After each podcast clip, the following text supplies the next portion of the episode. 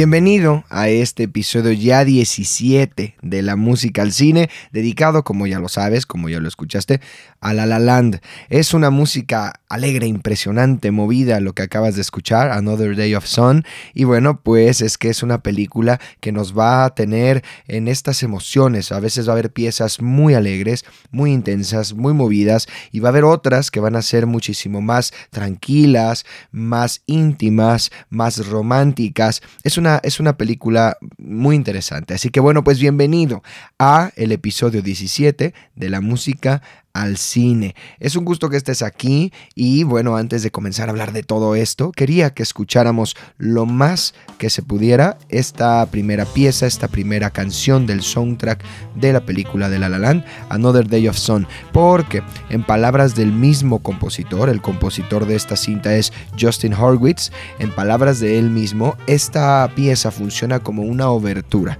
como una obertura como en las óperas clásicas antes de que comenzara, ¿no? Toda toda, la música, los actos, las escenas, las áreas, etcétera, etcétera. Bueno, pues había una, pieza instrumental eh, que nos presentaba los temas que íbamos a escuchar a lo largo de la película. Y también es algo que se hacía en los musicales de antaño de Hollywood. Y bueno, pues es que La La Land está, eh, tiene sus raíces, está basado en los musicales de Hollywood de los años 20, 30, 40, 60, en muchísimos musicales que fueron eh, el fundamento del cine sonoro de aquellos años en Hollywood.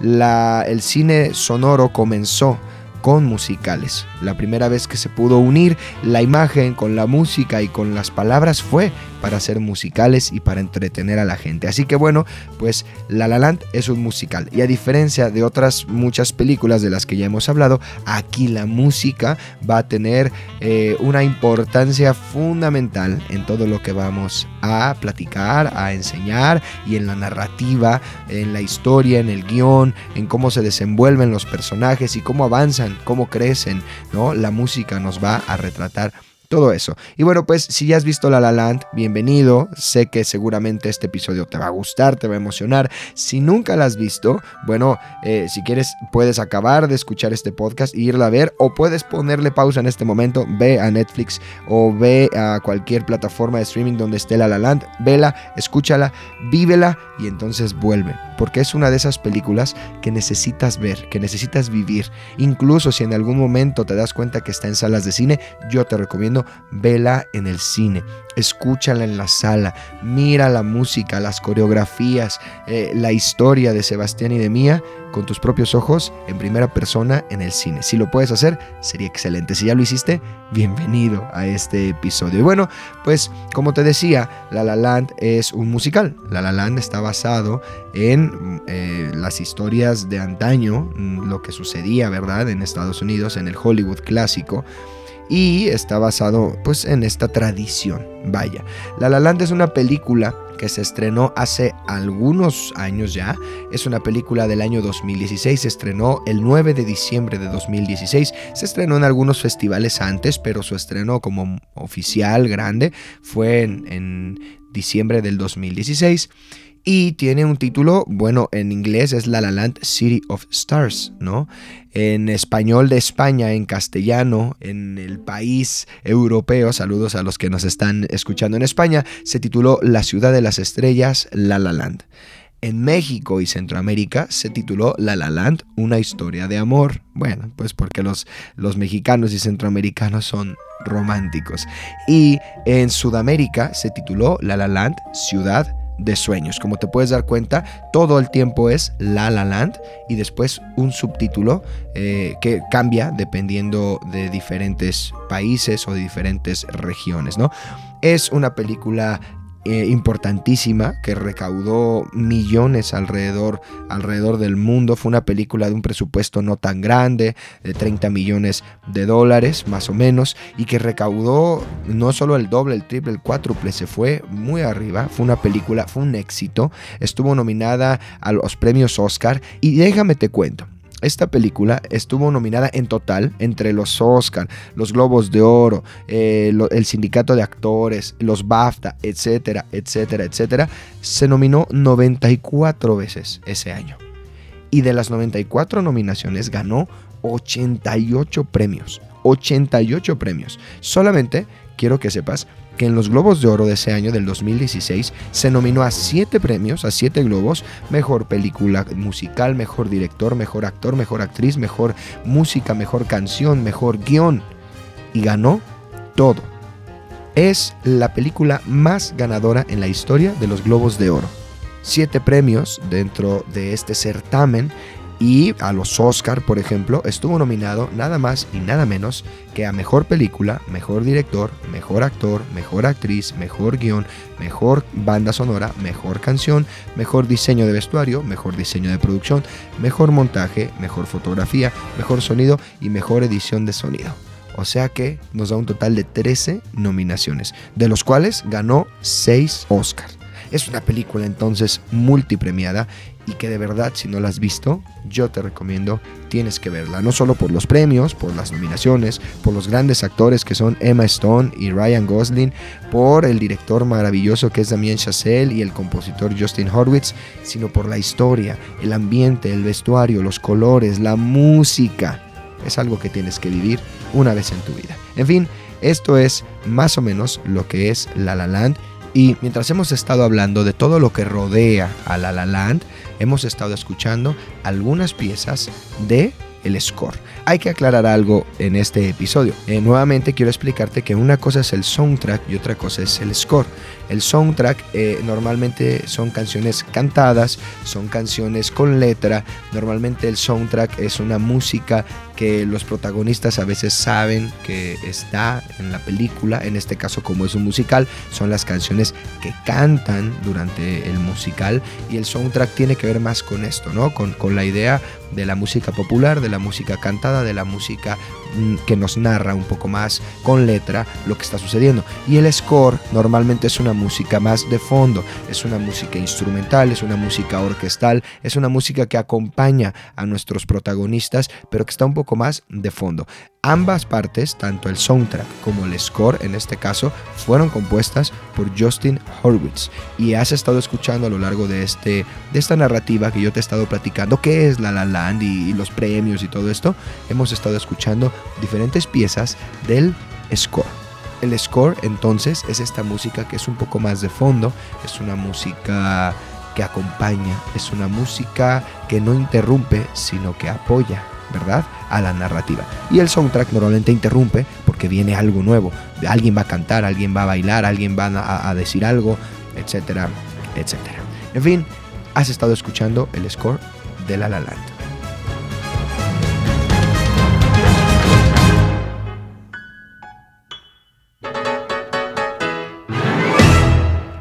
Como decíamos, La La Land es un musical, un musical basado en los musicales de antaño de Hollywood. Y podríamos aquí hablar de un montón de musicales, ya habrá tiempo de que podamos dedicarle episodios a diferentes musicales, pero sí quería que escucharas una pieza, una canción de otro musical importantísimo de Hollywood, que de alguna manera creo que es una de las bases para poder entender la música en La La Land, para poder entender que hay momentos de música alegre y, viva y brillante y otros de música más triste, más romántica, más meditativa. Y bueno, es uno de los musicales que los críticos consideran el mejor musical norteamericano de Hollywood.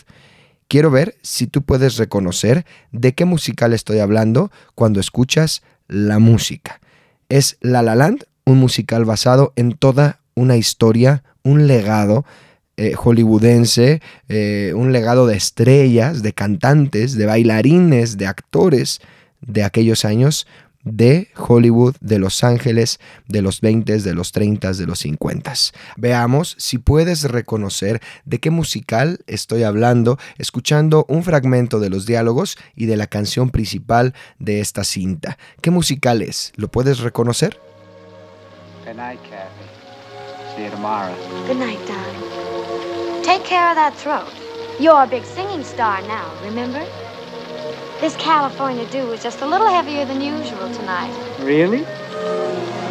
From where I stand, the sun is shining all over the place.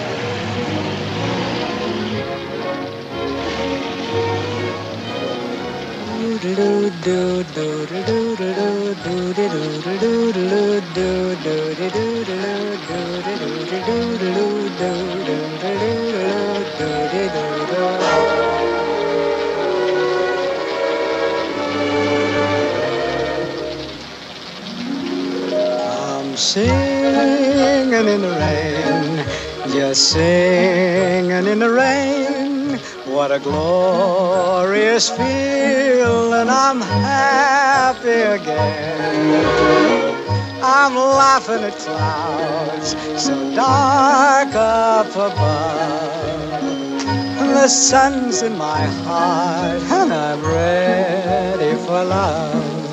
Let the stormy clouds chase everyone from the place. Come on with the rain, I've a smile on my face. I walk down the lane with a happy refrain, just singing, singing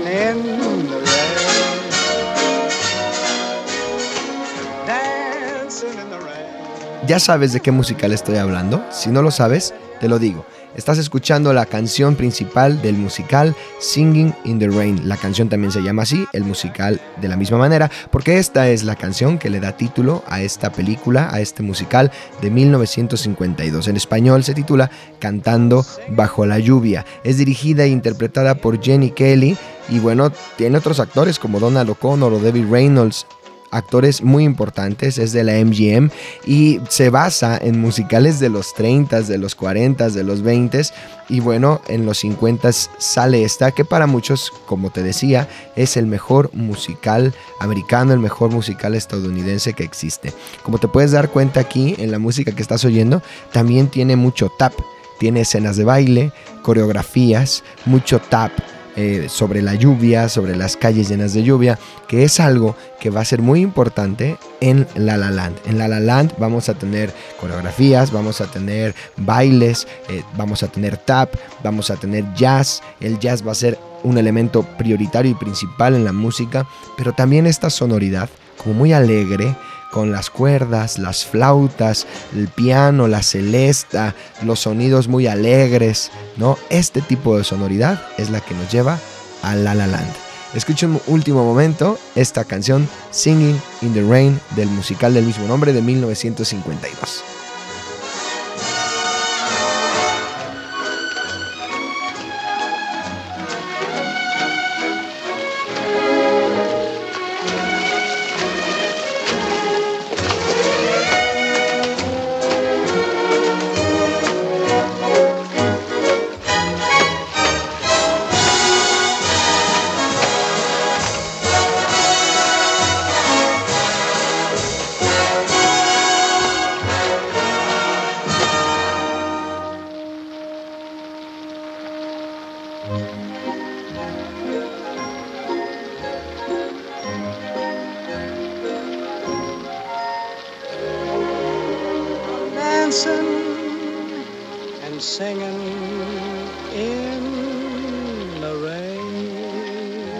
Bueno, antes de continuar hablando de La La Land y de la música y de todo esto, debo de hacer algo que no he hecho hasta este momento del podcast, y es presentar la trivia de esta semana. Esta semana sí será una pregunta tal vez un poco más, más compleja, sobre todo va a ser sencillo para aquellos que son muy amantes de esta película o que les encanta el jazz. Y es que, como decíamos, va a haber eh, dos influencias principales dentro de la música de La La Land los musicales de antaño, como lo acabamos de ver con Singing in the Rain, y la música de jazz, que se daba obviamente también en Los Ángeles, pero eran como dos vertientes que aparentemente no se unían, pero que aquí Justin Horwitz logra unir en un solo en una sola película, en un solo soundtrack, en un solo score.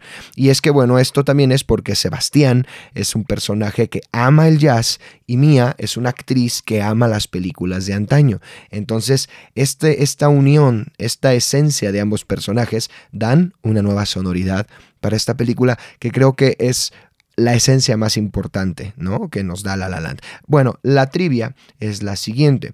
Hay una escena al principio de la película donde vemos a Sebastián eh, llegar a su casa por primera vez después de estar atorado en el tráfico y llega y encuentra a su hermana. Es la única vez que vemos a su hermana. Su hermana está adentro, está viendo que su casa está sin desempacar, toma un banco, se sienta la hermana, está haciendo algunas cosas, algunos papeles, algunas cuentas sobre la mesa y cuando Sebastián llega le dice, no, no, no, no, no, por favor, no te sientes en este banco no te sientes en este banco. Y la hermana se, se, levanta, lo quita a Sebastián, lo guarda, están ahí platicando, conversando, discutiendo como hermanos. Ella le está pidiendo que conozca a una nueva chica, que salga, que desempaque, que deje su, su, sueño y su idea de tener un, un, club de jazz.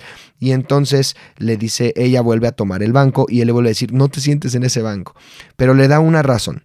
Hay una razón por la que Sebastián no quiere que su hermana se siente en ese banco. Y la pregunta es esa, ¿por qué Sebastián no quiere que su hermana se siente en ese banco? ¿Qué tiene de importante ese banco? ¿Cuál es la historia de ese banco?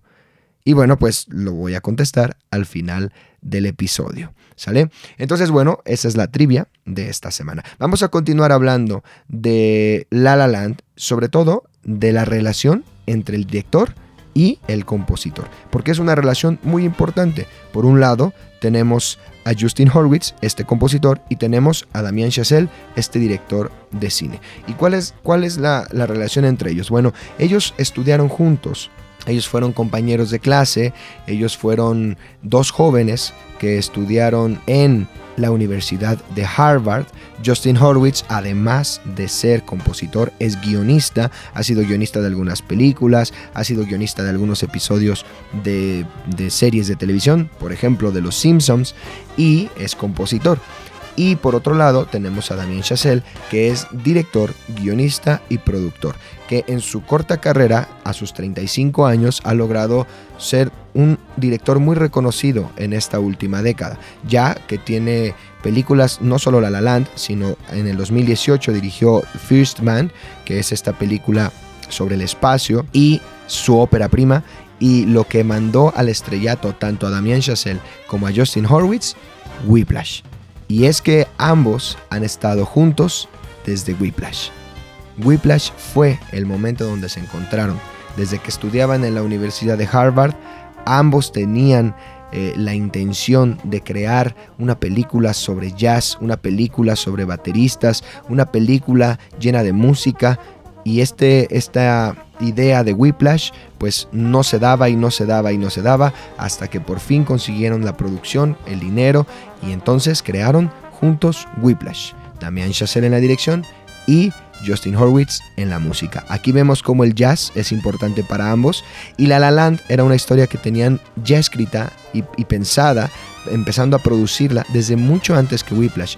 Pero una vez que Whiplash tuvo éxito, entonces pudieron crear La La Land. La música que estás escuchando, por supuesto, es la obertura de Whiplash. Es el momento donde Justin Horwitz y Damien Chazelle se unieron y triunfaron.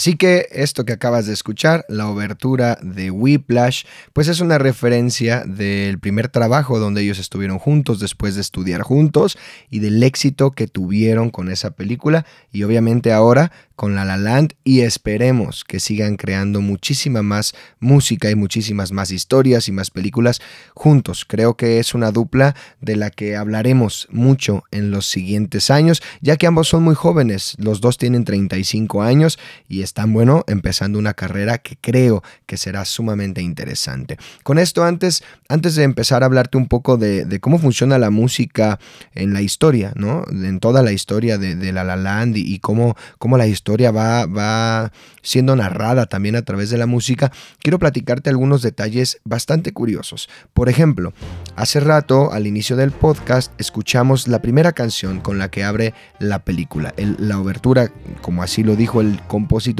que es Another Day of Sun, donde vemos a todo el cast, a todo el elenco bailando y corriendo, pero todos son, son dobles, o sea, son secundarios, ¿no? La gente que está bailando, la gente que está haciendo la coreografía, son secundarios. No vemos a ninguno de nuestros protagonistas durante todo el principio de la película. No vemos a Mía y no vemos a Sebastián. Y eso era diferente en el guion original. En la escena original, primero veíamos a Sebastián y a Mía en sus autos. Después teníamos toda la escena del baile y cuando se azotaban las puertas al mismo tiempo, volvíamos a nuestros personajes principales. Pero bueno, el, director de postproducción y el director Damien Chazelle decidieron que eso se veía muy bizarro. En sus propias palabras, se veía muy raro y era mejor tener una obertura completa solamente con, con, con bailarines, solamente con la música, con todo el elenco bailando y cantando y después entrar a ver a nuestros protagonistas. Por eso la escena funciona también. Y de hecho la película arranca así, después seguimos a Mía, la vemos ensayando una, una, una escena, una línea para un casting que ella va a tener y la vemos después llegar a su trabajo, este, estar triste porque el casting no le sale bien, se va para su casa y la cámara se va con Mía y después de estar un tiempo con Mía, vamos con Sebastián. Algo así funciona más o menos la película. La siguiente eh, escena o la siguiente canción importante de la película era Someone in the Crowd. Y Someone in the Crowd era ya esperar demasiado para ver a nuestros protagonistas y escuchar música. Entonces tenía que haber una escena, una obertura importantísima al inicio, ¿no? Y bueno, por ejemplo, esa es una de las curiosidades de la película. Otra curiosidad es que Justin Horwitz creó, fíjate nada más, más de 1900 demos al piano para encontrar las melodías de la película. Más de 1900 melodías, más de 1900 grabaciones para encontrar el tema de Mía, el tema de Sebastián, la canción que iban a cantar juntos, eh, estos temas eh, con todo con toda el cast bailando y cantando, el, hombre, el compositor, creó más de 1900 demos hasta que a él y al director les gustaron. Él creaba 1900 demos, después escogía 20, 30 o 40 temas de esos demos que estaban relacionados, por ejemplo, con Mía y se los presentaba al director y entonces escogían cuál iba a ser el tema para el personaje era muy, muy, muy interesante, ¿no? A lo largo del, podcast te seguiré contando algunos datos curiosos, pero bueno, quiero que escuchemos eh, ahora con esto cómo la música entonces nos va narrando. Tenemos las escenas de baile y las escenas de canto. Por ejemplo, la siguiente importante, como decíamos después de Another Day of Sun, va a ser Someone in the Crowd, ¿no? Alguien entre la multitud, ¿no? Someone in the Crowd. Y bueno, esta canción no solamente empieza a ser cantada por las compañeras de casa, por, las roomies de Mía, sino que nos va preparando. El score nos va preparando, nos va preparando, nos va preparando hasta llegar a la canción, al soundtrack. El score va empezando a sonar, a sonar, a sonar algunas melodías hasta llegar a la canción. Y quiero que lo notes muy bien en esta. Someone in the Crowd, antes de llegar a esa canción tan importantísima, vamos a tener dos piezas pequeñas que se llaman Mia Gets Home o Mia llega a casa y también Bathroom Mirror que también es eh, el espejo del baño, ¿no? Y cuando estas dos pequeñas piezas nos van llevando ah, de la mano, nos van contando la historia mientras ella va llegando a su casa, está triste, no está muy segura de ir a la fiesta. En cuanto empiezan las amigas a cantar, la música cambia, la música es intensa y entonces tenemos la segunda canción del soundtrack, Someone in the Crowd. Escúchalo e intenta poner mucha atención a lo que te acabo de decir, escuchando estas piezas y esta música.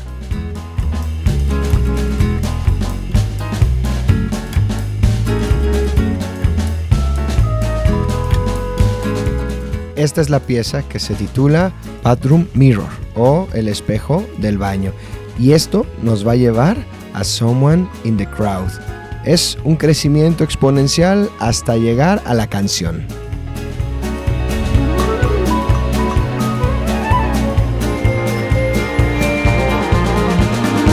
You got the invitation, you got the right address. You need some medication, the answer's always yes. A little chance encounter could be the one you've waited for. Just squeeze a bit more. Tonight we're on a mission. Tonight's the casting call. If this is the real audition, Oh, God, help us all. you make the right impression, then everybody knows your name.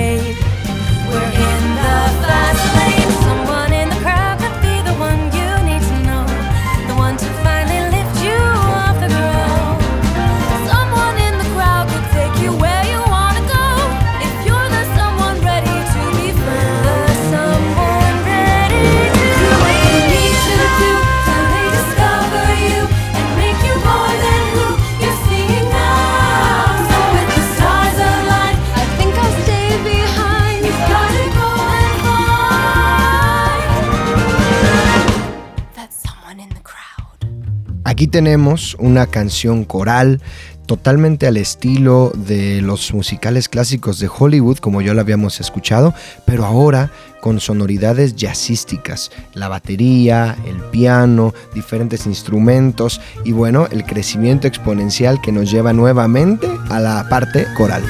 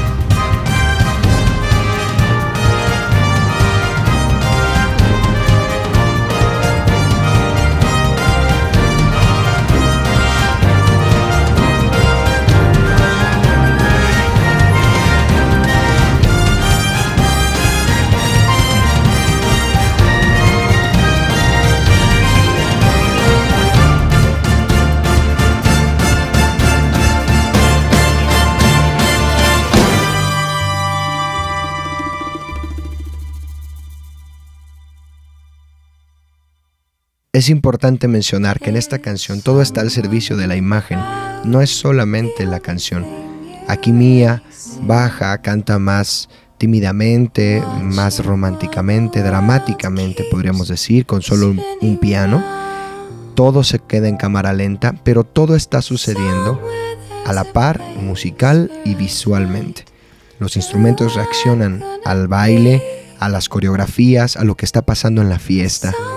En esta parte, además de la voz de Mía, te vas a dar cuenta de que hay unos estacatos en los alientos, mientras ella empieza a caminar, mientras ella empieza a avanzar y la orquesta empieza a reaccionar a lo que está ocurriendo en pantalla. Todo lo que ocurre en La La Land es un deleite visual y musical. Se combina lo auditivo con la imagen a la perfección totalmente a la perfección. Y mientras el tempo se acelera, entonces la imagen se acelera y volvemos a un crescendo en la orquesta, a un tutti y a toda la canción coral que habíamos estado escuchando.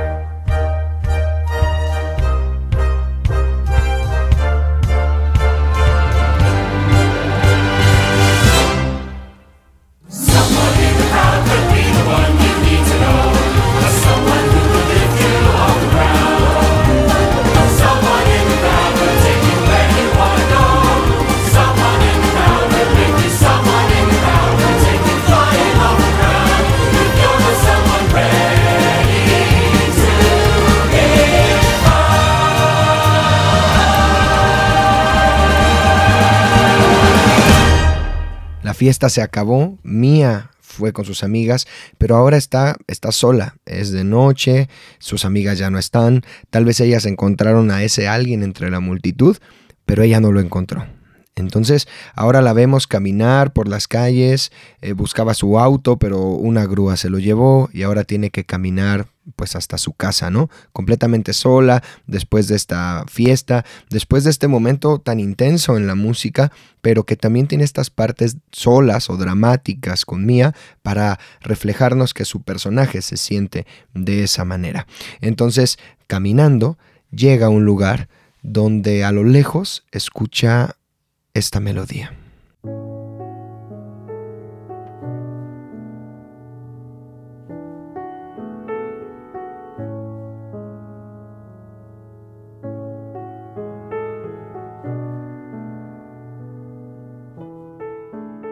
Esta será la primera ocasión que Mía ve a Sebastián y Sebastián a Mía, pero nosotros como espectadores solo conocemos un poco la historia de Mía.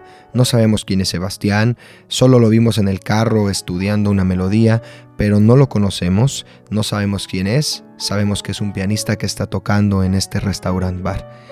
Y cuando ella lo escucha y lo ve y queda completamente impresionada y quiere acercarse a dirigirle unas palabras mientras están en este restaurante, ella solo ve que algo está pasando con el jefe. Sebastián está enojado, sale y ni siquiera la mira, ni siquiera la observa, solamente la golpea con su hombro y desaparece. Una escena completamente crucial para la historia de La La Land. Esto nos va a llevar a la historia de Sebastián.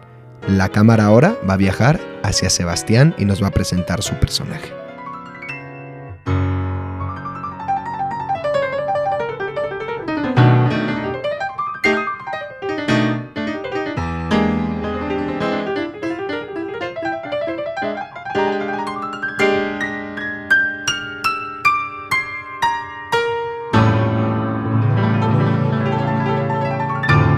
Regresamos al pasado, regresamos al momento donde están atorados en el tráfico y vemos a Sebastián por primera vez. Ahora seguimos su auto y no el de Mía. Y vemos cómo Sebastián está estudiando, eh, repite y repite y repite una y otra vez un fragmento de algo que está escuchando en su radio, en, un cassette, y está estudiando algo, un, un solo de piano, algo está sucediendo y él está estudiando. Lo vemos tomarse una bebida frente a un lugar, no sabemos qué es, lo vemos llegar a su casa y entonces nos damos cuenta que Sebastián es un amante del jazz, que su hermana lo confronta porque hizo algún negocio o invirtió en alguna empresa donde lo estafaron y todo salió mal y él está triste, está deprimido, no ha podido conseguir sus sueños y bueno, nos damos cuenta que es un hombre que quiere dejarlo todo por un sueño, que quiere dejarlo todo por un anhelo, por algo que ha deseado toda su vida, que es lograr tener un club de jazz donde se toque jazz verdadero y donde se toquen los clásicos y jazz nuevo, pero en base a la vieja escuela, ¿no? Entonces, vemos que Sebastián tiene un gran sueño. Lo vemos en su casa, sin desempacar, y mientras estamos descubriendo al personaje de Sebastián, mm, el compositor Justin Horwitz no nos presenta una pieza exclusiva de él. De hecho, la primera pieza con la que vemos a Sebastián es lo que está estudiando en su carro y que después que su hermana se va, pone un disco LP y empieza a ensayar en el piano y lo regresa y lo regresa y lo regresa una y otra y otra vez. Y no es una pieza original de la película. Esta va a ser una canción de Thelonious Monk, un gran virtuoso del jazz, que se titula Japanese Folk Song y suena de la siguiente manera. Esta es la canción, la pieza con la que se nos presenta quién es Sebastián.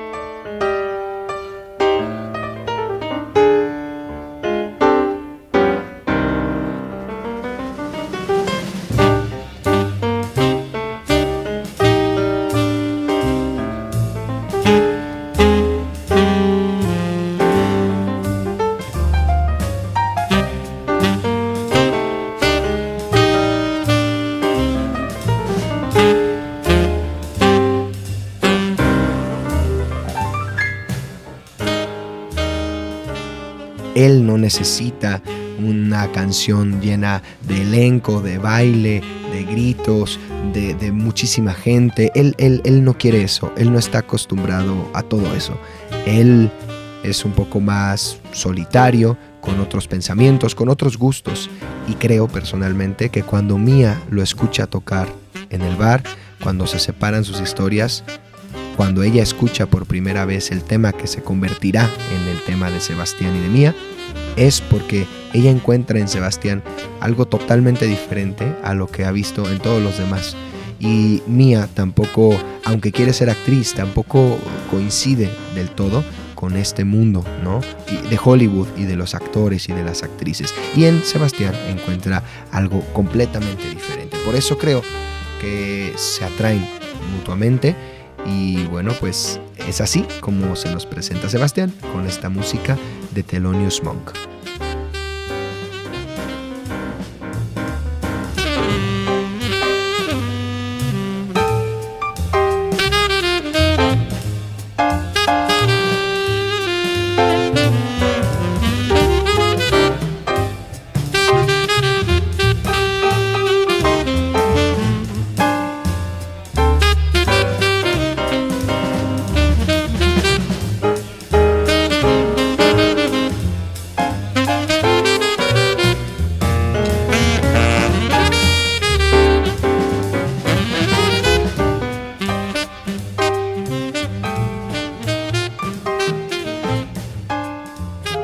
Ya que Sebastián fue presentado con esta música, vemos cómo no tiene trabajo, consigue en Navidad tocar en el restaurant bar y lo corren porque no soporta no poder tocar jazz y empieza a tocar villancicos y se encuentra con Mía.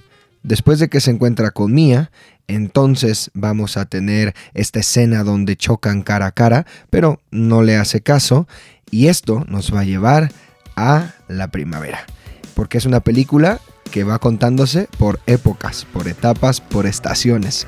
Y nos lleva a la primavera y encontramos una fiesta, una fiesta donde está sonando Take On Me y donde Mia llega y donde, como Sebastián fue despedido por su antiguo jefe en su trabajo en Navidad, pues ahora tiene que tocar donde puede, lo que puede y como puede. Y tenemos esta música de Take On Me, tocada por Sebastián en un sintetizador. Mia lo encuentra y se empieza a burlar de él a la distancia porque, bueno, fue muy grosero con ella. Fue demasiado grosero mientras escuchamos esta música de fondo, ¿no?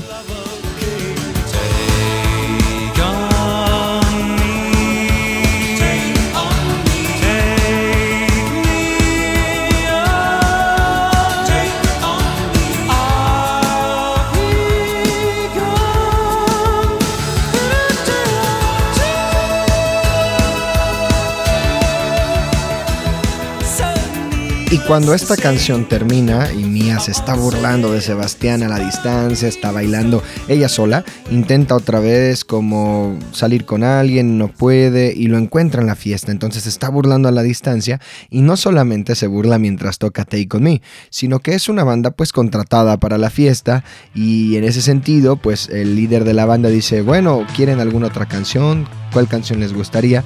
Y entonces ella pide I Run. Esta canción de la banda A Flock of Seagulls. Y pues es una canción totalmente pop, sin nada que hacer en el sintetizador, efectos muy sencillos y pues se burla nuevamente a la distancia y lo hace sufrir. Es, es su manera de eh, vengarse por la actitud que él tuvo esa noche.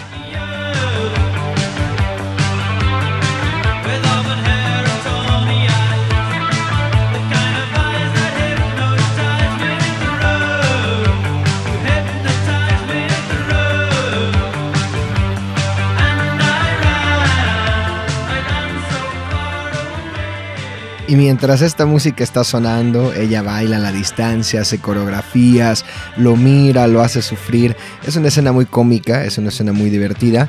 Y es que este va a ser el momento donde, si quieres decirlo así, por el destino, ¿no? Después de que en, ese bar eh, de alguna manera no, no coincidieron, él se fue, ella se quedó parada completamente eh, atónita de que ni siquiera la volteara a ver.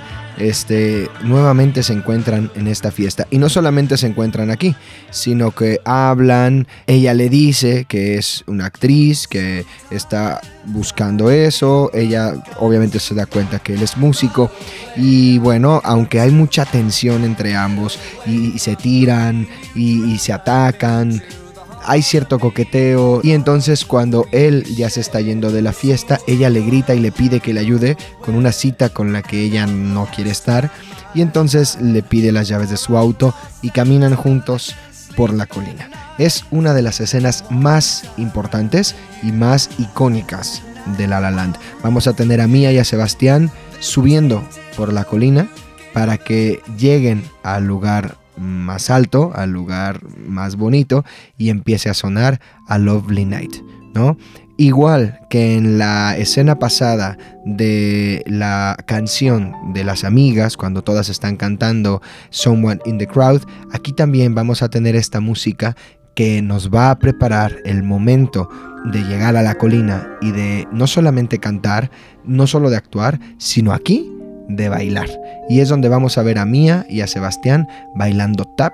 Vamos a verlos eh, mágicamente sacando unos zapatos de tap ella de una bolsa, porque son musicales, porque son mágicos, obviamente, y llegando a una escena de una noche iluminada por las estrellas en tonos morados y azules, impresionante, pero que a través de la letra de la canción, uno a otro están diciendo que qué desperdicio de una noche tan bonita y tan mágica porque están el uno junto al otro.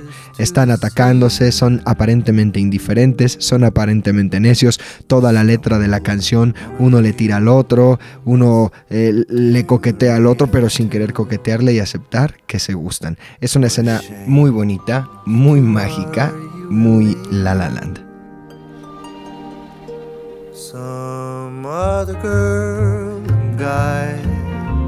Would love this swirling sky, but there's only you and I, and we've got no shot. This could never be. You're not the type for me, and there's not a spark inside. What a, a waste of a lovely night. You say there's nothing. Well, let's make something clear.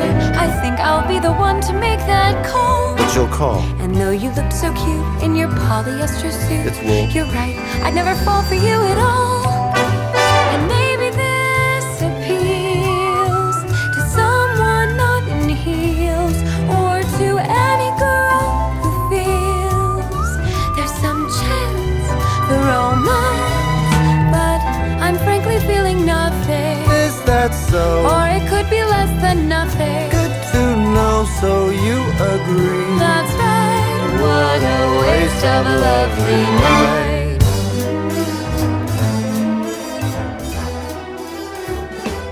Algo que tenemos que distinguir en este tipo de, de canciones del soundtrack es que por un lado tenemos la esencia clásica de los musicales, con el baile, la coreografía, y por ejemplo, tenemos un pedazo de la canción cantada, donde los protagonistas declaran lo que sienten, lo que piensan, lo que quieren hacer, y después tenemos toda una sección musical, puramente musical, donde vamos a tener baile y coreografías. Pero también tenemos la esencia del jazz, con acordes con séptima, toda la sección de los metales, la batería marcando este pulso muy clásico de jazz, en fin, tenemos esta combinación de géneros tanto el jazz como lo clásico de los musicales. Y obviamente el tap.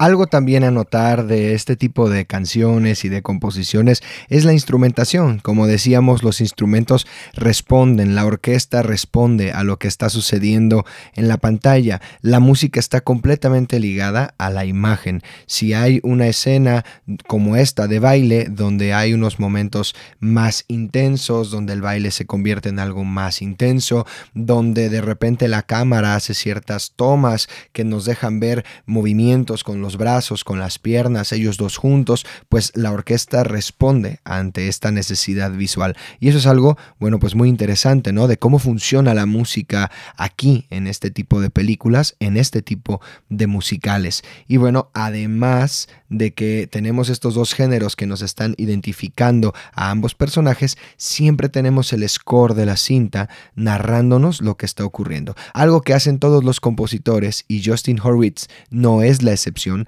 es que normalmente titulan a las pistas, a las piezas del score eh, conforme a lo que está ocurriendo en la pantalla. Por ejemplo, la pieza que escuchamos mientras ellos subían a la colina se titula Stroll Up the Hill, ¿no? Como subiendo a la colina. Y ahora que se acabó esta gran canción, esta gran pieza del soundtrack de A Lovely Night, pues vamos a tener una pieza más que nos va a, acompañar mientras Sebastián baja a su carro, ¿no? Él subió, subió, subió, se hizo como que su carro estaba arriba para estar con ella, ella hacía como que no encontraba el carro, como que no funcionaba el control para estar con él y bueno, pues después de que ambos este, bailaron y compartieron y estuvieron juntos, suena una pieza que se titula There the Whole Time Thrill. O sea, aquí estuvo todo el tiempo, ¿no? Cuando ella en el diálogo también dice, oh, este suena la alarma y dice, oh, aquí estuvo todo el tiempo el auto cuando en realidad ninguno de los dos quería encontrar su auto. Y te das cuenta cuando ella se va y Sebastián baja toda la colina hasta llegar enfrente de la casa donde era la fiesta y ahí estaba su carro. En realidad, él nunca tuvo que subir la colina, simplemente la quiso acompañar y estar con ella. Y es así como las pistas, las piezas del score muchas veces se titulan por el nombre de lo que está ocurriendo en la pantalla o incluso de los diálogos que se están diciendo. Y específicamente aquí en La La Land no voy a poner todas las piezas porque sería muchísima música, pero aquí en La La Land muchas veces las pequeñas piezas del score se titulan en base a los diálogos de los personajes y de los protagonistas. Por ejemplo, la música que estás escuchando se titula Bogart and Bergman que es el lugar donde Mia trabaja. Y esta música vamos a escucharla varias veces cuando veamos a Mia. En varios momentos, en varias piezas que estén relacionadas con ella, va a haber temas muy similares a estos. Ahora nos está narrando que Sebastián va a la cafetería donde ella trabaja. Y entonces, bueno, pues salen a, a caminar por Hollywood, platican y en esta plática, de repente Mia pues dice que no le gusta el jazz. No entiende el jazz. Y entonces Sebastián se sorprende y le dice, ¿cómo que no te gusta el jazz? No, no me gusta. Y entonces le dice, es que no lo has escuchado, es que no lo entiendes. Y decide llevarla a conocer el jazz. Y cuando decide llevarla a conocer el jazz, la lleva a un, a un club de jazz, la lleva a un lugar donde, donde se toca jazz. Y entonces suena una pieza completamente de jazz que de alguna manera nos ayuda a identificar a Sebastián. Sebastián le está mostrando este mundo a Mía y suena Herman's Habit.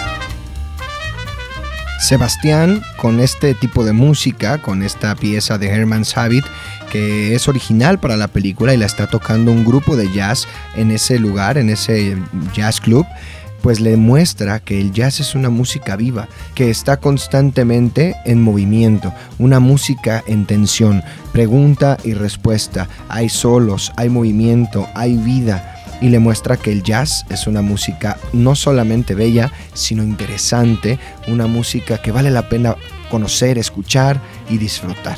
Es esto, es este mundo el que Sebastián le está mostrando a Mía. Después de estar juntos en este bar, pues Sebastián decide que es tiempo de invitar a Mía al cine. Y es que, bueno, pues se da cuenta Sebastián que Mía no conoce una de las películas más famosas, una de las películas más importantes. Se da cuenta que Mia no conoce Rebelde sin causa y le da un diálogo y pues ella no lo entiende. Y es también muy interesante este punto porque vemos cómo la música nos va narrando todo. Este podcast ha sido especial porque hemos ido narrando parte por parte lo que ha sucedido en la película y todavía nos falta un fragmento de la película, ¿no? Y es muy interesante porque en cuanto Mia y Sebastián deciden ir al cine eh, y cuando ella, después de estar con él esta tarde en el club de jazz, le dice que sí, en la noche o en, en el... En, sí, en la noche, cuando quedan de ir al cine, ella olvida que tenía una cita con un novio, con una pareja con la que ella estaba saliendo, y en esa cita empieza a escuchar jazz de fondo y el jazz cobra vida y el jazz sale de las bocinas y la mueve a determinar que ya no quiere estar en una relación así, vacía, sin, sin nada interesante, y decide dejar a la familia del novio y a su novio en un restaurante y correr a el cine donde está esperando la Sebastián y entonces suena el tema principal de Rebelde sin causa.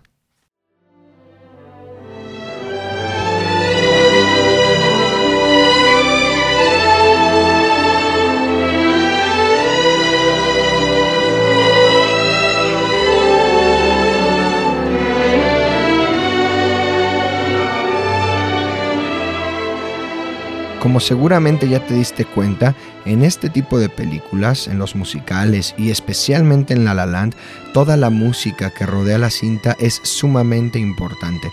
Tenemos los temas de Sebastián, de Mía, la música original, el soundtrack, el score, pero además tenemos este tipo de música que es más música incidental, eh, esta que escuchan en el cine o la que escuchan en la fiesta, la que está tocando Sebastián en la fiesta donde se vuelven a encontrar. En fin, tenemos esta música incidental que está ocurriendo y que toda es parte de la narrativa que está ocurriendo en toda esta cinta. Es una, es una película con muchísima música. Tristemente no podemos escucharla toda en un episodio como este, pero sí hay muchas cosas que hablar de ella. Continuando con la música de la película de La La Land, ya que aún nos restan algunas piezas importantes dentro de la historia de Mía y de Sebastián, debo de contarte que cuando las cosas no salen muy bien en el Rialto, en el cine, porque bueno, se quema la película justo cuando se van a dar un beso, en la película eh, en lo que están viendo en pantalla, los protagonistas van al planetario de Los Ángeles. Así que a Mía se le ocurre ir al planetario y tener una cita en la noche, en las estrellas, en ese lugar tan icónico de la ciudad. Y esa escena provoca una de las piezas también musicales más interesantes, porque es una pieza que no tiene letra, que eh, el compositor Justin Horwitz decidió meter en el soundtrack de la película por su importancia. Sin embargo, no es completamente una, una pista del soundtrack, es más el score pero sí es sumamente importante porque vamos a ver a los protagonistas volar por las estrellas, salir del planetario y lo más importante, darse su primer beso. Esta música que estás escuchando se titula así, Planetarium.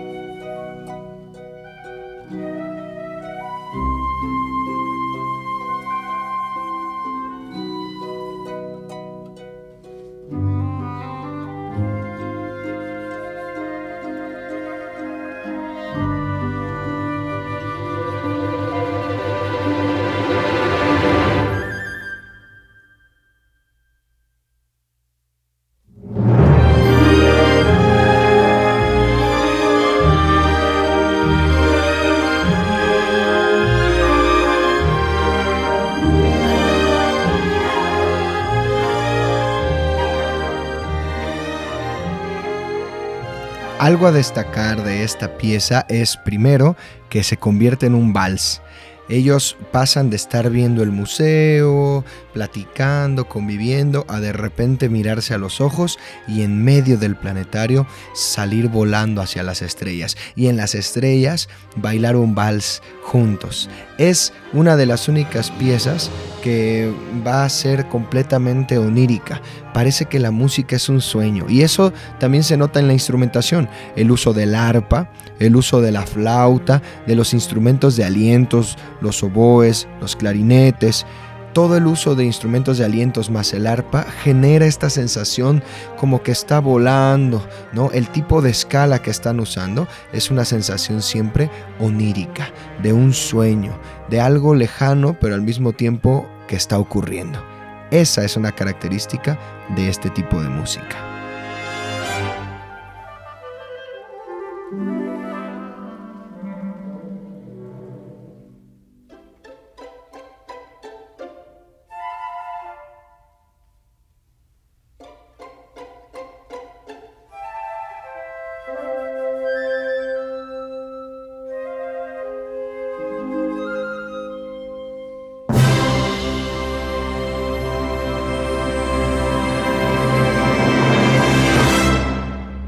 Esto nos lleva a que se termine la primavera y nos llega el verano. Con esta música de jazz también que se titula Summer Montage, que también es una pieza original para la película y también es jazz. Ahora vemos a los dos juntos. Vemos que Sebastián y Mía ya tienen una relación estable. Sebastián pasa por ella, salen a comer, visitan mil lugares, conocen ciudades, están todo el tiempo juntos. Vaya, tienen una relación, han pasado algunos meses y tienen una relación aparentemente muy feliz, muy estable. Eh, de alguna manera se ven muy contentos, se ven juntos y el verano llegó. Y bueno, pues eh, además de que llega el verano, Sebastián se encarga de intentar continuar con su sueño de tener un club de jazz. Eh, llega un momento donde Mía se va a vivir con él. ¿no? Deciden vivir juntos, Mía arregla la casa, Sebastián también empieza a hacer cambios y Sebastián impulsa a Mía a que siga su sueño de ser actriz y a que ya no esté haciendo muchos castings para lugares donde no la valoran, sino que ella cree una obra propia, personal para ella, ¿no? Que ella escriba algo, que ella actúe algo. Y entonces parece ser que ambos están eh, siguiendo sus sueños. Él quiere tener su club de jazz y ella se va a convertir en una actriz, aunque sea de su obra personal. Eh, Sebastián la apoya para que haga esta obra. Y bueno, pues así va transcurriendo nuestra historia y la música nos sigue contando esto. Este, esta pieza, Summer Montage, que es esta pieza que nos lleva al final de la primavera y al principio del verano y que nos transporta a cómo su relación es estable, es una pieza rápida, es, es un jazz alegre, es un jazz veloz, es un jazz eh, en, en modo mayor que se siente muy alegre, ¿no? Y que parece ser que todo está saliendo bien, que todo está yendo bien con estos dos protagonistas. Sin embargo, bueno, pues no todo es así, porque de repente, como ustedes saben los que vieron la película, llega un momento donde a Sebastián lo invitan a formar parte pues de una nueva banda de jazz. Llega un amigo, un compañero de él, interpretado por John Legend, y le dice que forme parte de esta banda que se llama The Messengers y él dice que no, pero de repente se da cuenta que bueno, pues la familia de Mia también espera que Mia esté con alguien estable y él decide aceptar. Aunque acepta de una manera un poco indiferente, ¿no? Acepta de una manera renuente, va a un ensayo, la música de la banda no le gusta, pero la verdad es mucho dinero y parece ser que va a encontrar esa estabilidad pues él decide aceptar el trabajo y quedarse. Pero el problema es que todo esta, este ambiente, Keith, el amigo que lo invitó, bueno, lo va involucrando cada vez más, sesiones de fotos, conciertos, fama, viajes, giras, el disco, el dinero. Pues de alguna manera llega un momento donde Sebastián empieza a perder un poco eh, los sueños, ¿no? Deja todo aparentemente por estar con Mía pero ya no está con ella mucho tiempo porque está de gira y entonces empieza a complicarse la relación. Cuando todo esto empieza a ocurrir, que son cosas que tú sabes porque has visto la película, pues vamos a tener una pieza del soundtrack que va a ser interpretada por John Legend. Es una pieza que no encaja del todo con la música que representaba a Sebastián. Este jazz más clásico, este jazz más alegre, este jazz con el que Mia se involucró y es un jazz muy contemporáneo. No quiero decir que esté mal o bien o feo, no, es, es un jazz con sintetizadores, con muchos coros, eh, más para un espectáculo que para un club de jazz. Es un jazz que eh, innova en diferentes cosas y al final John Legend... eh, Keith, el amigo de Sebastián, es lo que le dice, que el, el, jazz estaba muriendo y el jazz tiene que innovar. Y entonces tenemos esta pieza que se va a titular Start a Fire, que es interpretada por John Legend y bueno, pues que es parte de este soundtrack, pero que nos hace ver que es la única pieza diferente a todo lo que hemos escuchado, porque es como si Sebastián estuviera perdiéndose un poco del sueño que un día tuvo.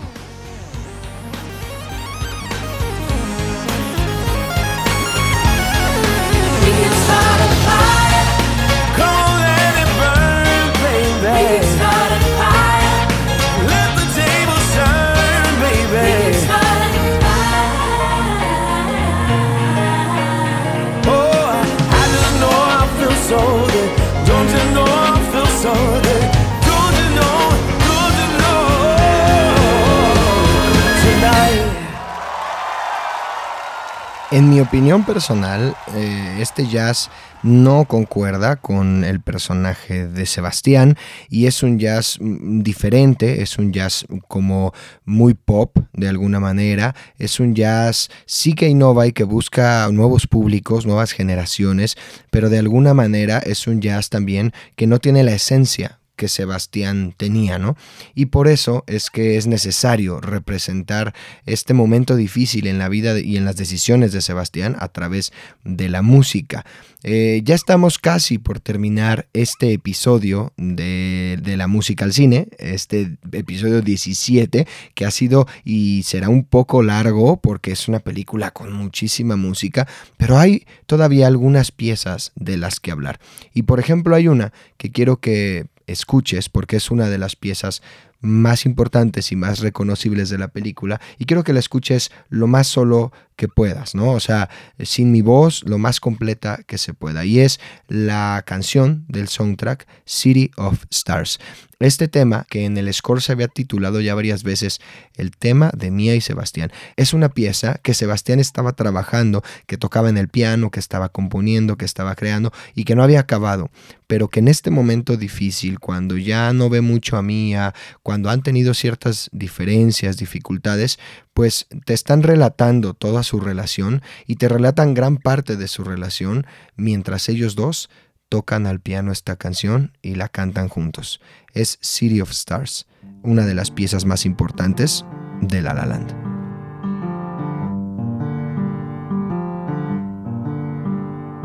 City of stars, are you shining just for?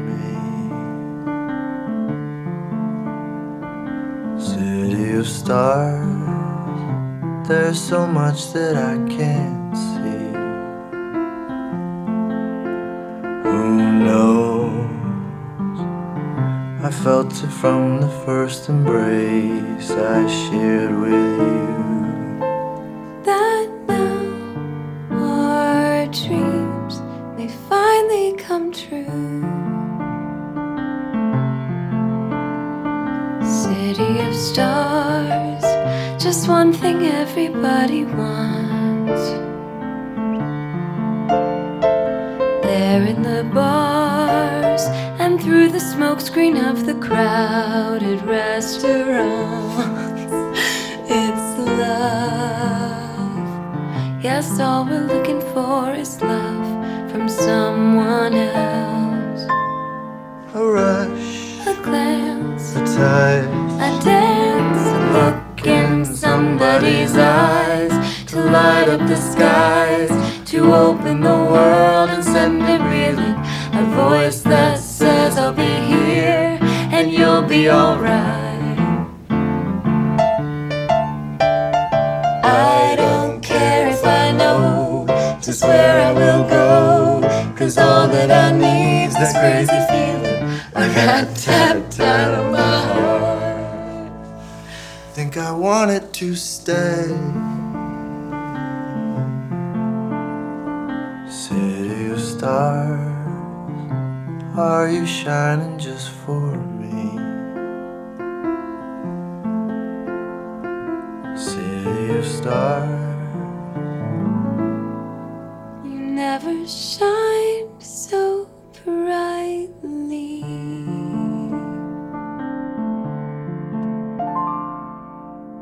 Una de las piezas definitivamente más bonitas, no solo de La La Land, sino de los musicales de los últimos tiempos, y una de las piezas que convirtió a La La Land en, en- lo que hoy es, ¿no? Que le dio el reconocimiento, eh, que ganó el Oscar a Mejor Canción, y bueno, pues este dueto de Mia y Sebastián interpretados por Emma Stone y por Ryan Gosling, ambos cantando, ambos actuando al mismo tiempo, es una escena sumamente conmovedora y al mismo tiempo algo trágica porque las cosas, aunque en ese momento están intentando que salgan bien y por momentos quieren que salgan bien, pues no están saliendo del todo bien, ¿no? Y eso lo vamos a notar en, en la música que estás escuchando en este momento. Esta pieza del score se llama Missed the Play, ¿no? O en español podría ser Faltando a la obra. Y es que Sebastián, el momento crucial de la relación de ambos, no era solamente que él ya estaba lejos de gira, sino que tuvieron un pleito muy grande, eh, uno de los días en los que él intentó llegar a cenar con ella, intentó llegar a tener un, tiempo agradable en casa y las cosas no salen bien y discuten y él dice que ella eh, tal vez lo quería solamente cuando él no era nadie, porque ella le dice que cuando va a volver a casa, que si esta gira va a durar mucho más y también él la invita a que lo, acompañe, ¿verdad? A, a- la gira y ella dice que no puede porque tiene que ensayar la obra. Entonces cada quien está en su posición. Ella le dice que, que ese no era el sueño que él tenía, que él está perdiendo el sueño y, y que ella, ella se va- se va a esforzar por su sueño, por la obra de teatro y de alguna manera él pues se enoja, discuten, ella se sale de la casa, él dice cosas muy hirientes y al poco tiempo, cuando es el día de la obra de Mía, es el día más importante para ella, pues él, él no está. Y él falta y él no acude al momento donde tenían que estar juntos, ¿no? Donde él tenía que apoyarla. Entonces ese es un momento crítico en la relación de ambos cuando él falta a la obra. Y la música que estás escuchando es faltando a la obra. Esto obviamente lleva a que ella se moleste y bueno, las cosas no salen del todo bien y ella regresa a la casa de sus padres. Ella decide abandonar su sueño, ella siente que la obra no fue para nada bien, que fue un fracaso, escucha gente burlarse de ella, nadie llega al teatro. Entonces, bueno, pues decide abandonar el sueño de ser actriz y vienen estas piezas, que esta música que también estás oyendo, que se titula The House in Front of the Library que bueno, de alguna manera es la casa enfrente de la librería y que él va hasta su casa, que él va a, buscarla y que le va a decir que, que- que le están llamando una persona que fue a la obra y que por favor le dedique una oportunidad más a intentar seguir su sueño de ser actriz. Y decide acompañarla y aunque ya no son pareja y aunque ya pasó bastante tiempo, pues bueno, él va por ella, la lleva a Los Ángeles, la apoya, la lleva hasta el lugar donde le van a hacer el casting para la película a la que la están llamando y pues todo sale bien y el casting es un éxito y la música del casting es la que vas a escuchar en este momento.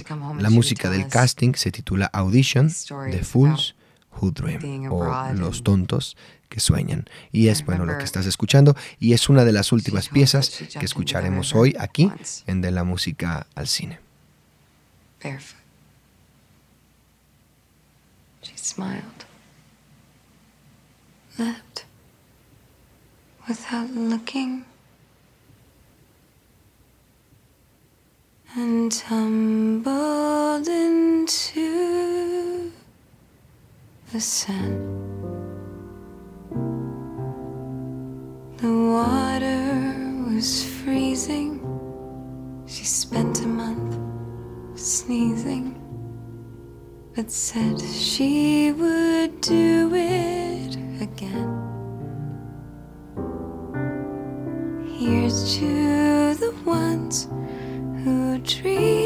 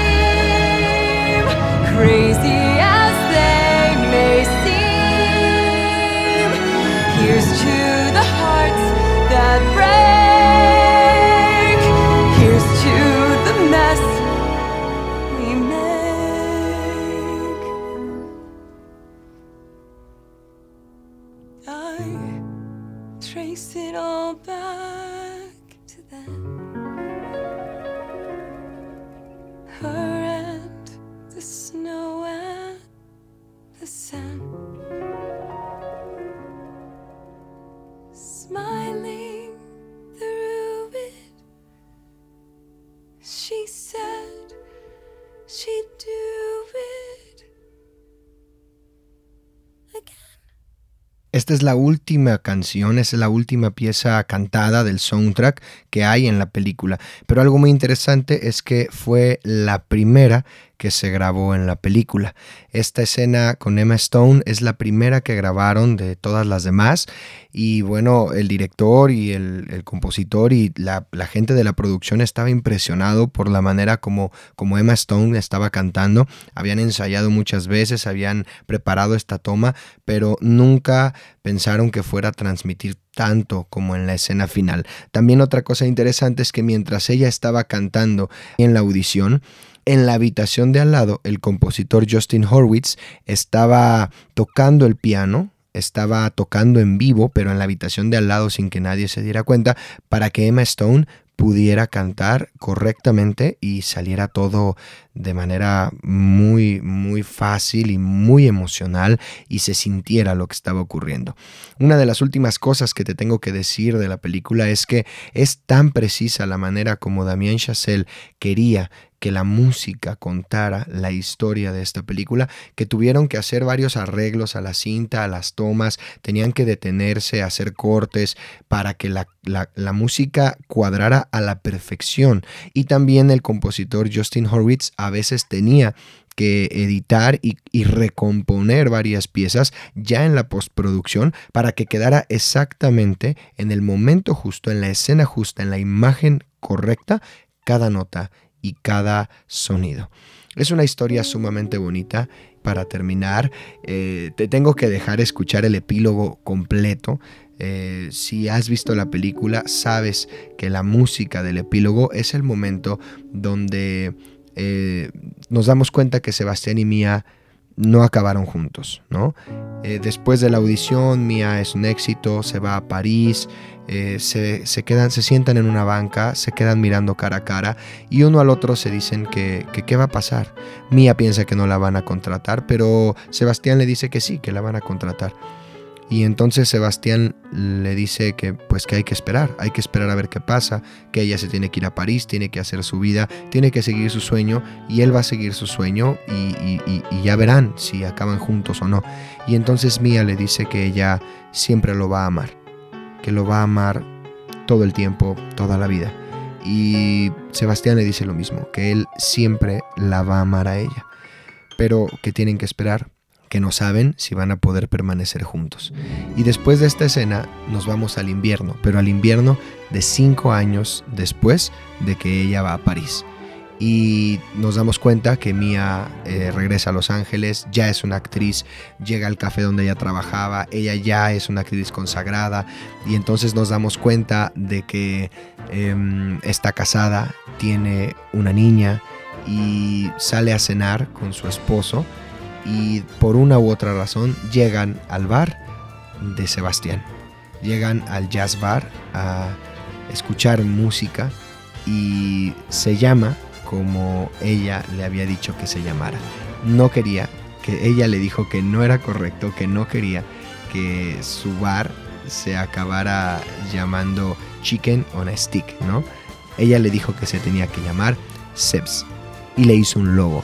Y de repente ella con su esposo llegan a un bar que se llama Sebs y ve el logo y ve el banco que estaba en la casa y ve varias cosas y entonces lo ve en su bar. Cuando ellos se miran a la cara, entonces Sebastián se sienta en el piano y empieza a tocar esta música, empieza a tocar el epílogo. Y el epílogo, sin una sola palabra, es la escena más importante de todo La La Land. Es qué hubiera pasado si se hubieran tomado otras decisiones. ¿Qué hubiera pasado si ella hubiera tomado otras decisiones o él hubiera tomado otras decisiones? Si él no hubiera aceptado el trabajo con Keith y, y se hubiera ido a París con ella y tal vez se hubieran casado y tendrían una familia y ella sería famosa y bueno, es un qué hubiera pasado que te genera un nudo en la garganta que, que sabes que se aman y sabes que mientras él está tocando y ella está en el bar, se aman y, no acabaron juntos. Y La La Land es una historia de amor, pero es una historia de amor diferente porque es una historia de amor tal vez más real, donde te das cuenta que a veces aunque amas a la otra persona con todo tu ser, pues tal vez no están destinados a estar juntos, ¿no? Sus caminos se separan, aunque se aman, aunque son el uno para el otro, sus caminos se separan por las decisiones, por las circunstancias, por todo lo que ocurre. Todo esto se ve en el epílogo y es la música que estás escuchando. Escucha todo lo que resta de esta pieza tú solo e intenta recordar el final de esta película.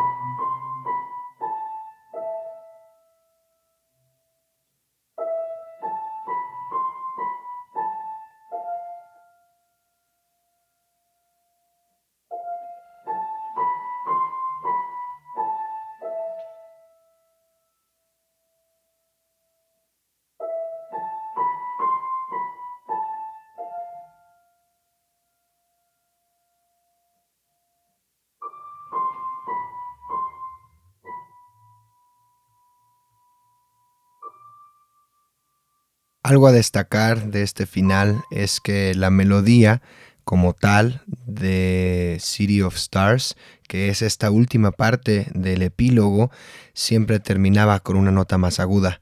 Y en esta ocasión no termina como siempre, sino termina en una nota más grave, como rompiendo ese intervalo, esa distancia de dos notas muy brillante y terminando un poco más opaco, un poco más triste, ¿no? Entonces, pues termina la película y Sebastián voltea a ver a Mía y a la distancia solamente Sebastián le sonríe y ella sabe que todo está bien y que se puede ir.